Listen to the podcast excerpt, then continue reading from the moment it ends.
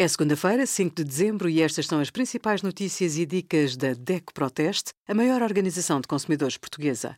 Hoje, em DECO.proteste.pt, sugerimos cabaz de bens alimentares aumenta 29 euros em 9 meses, Covid-19, o que fazer se estiver infectado, saiba se pode poupar no crédito à habitação com o nosso simulador. Tem uma compra para devolver? Alguns comerciantes dão um prazo alargado para trocar ou devolver compras durante o período da Black Friday ou do Natal. A lei garante a troca das compras se os produtos tiverem defeito.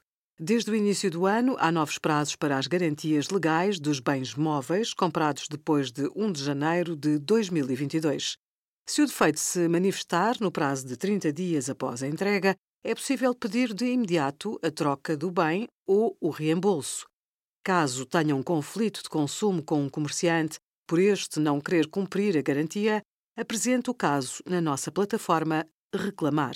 Obrigada por acompanhar a DECO Proteste a contribuir para consumidores mais informados, participativos e exigentes. Visite o nosso site em deco.proteste.pt.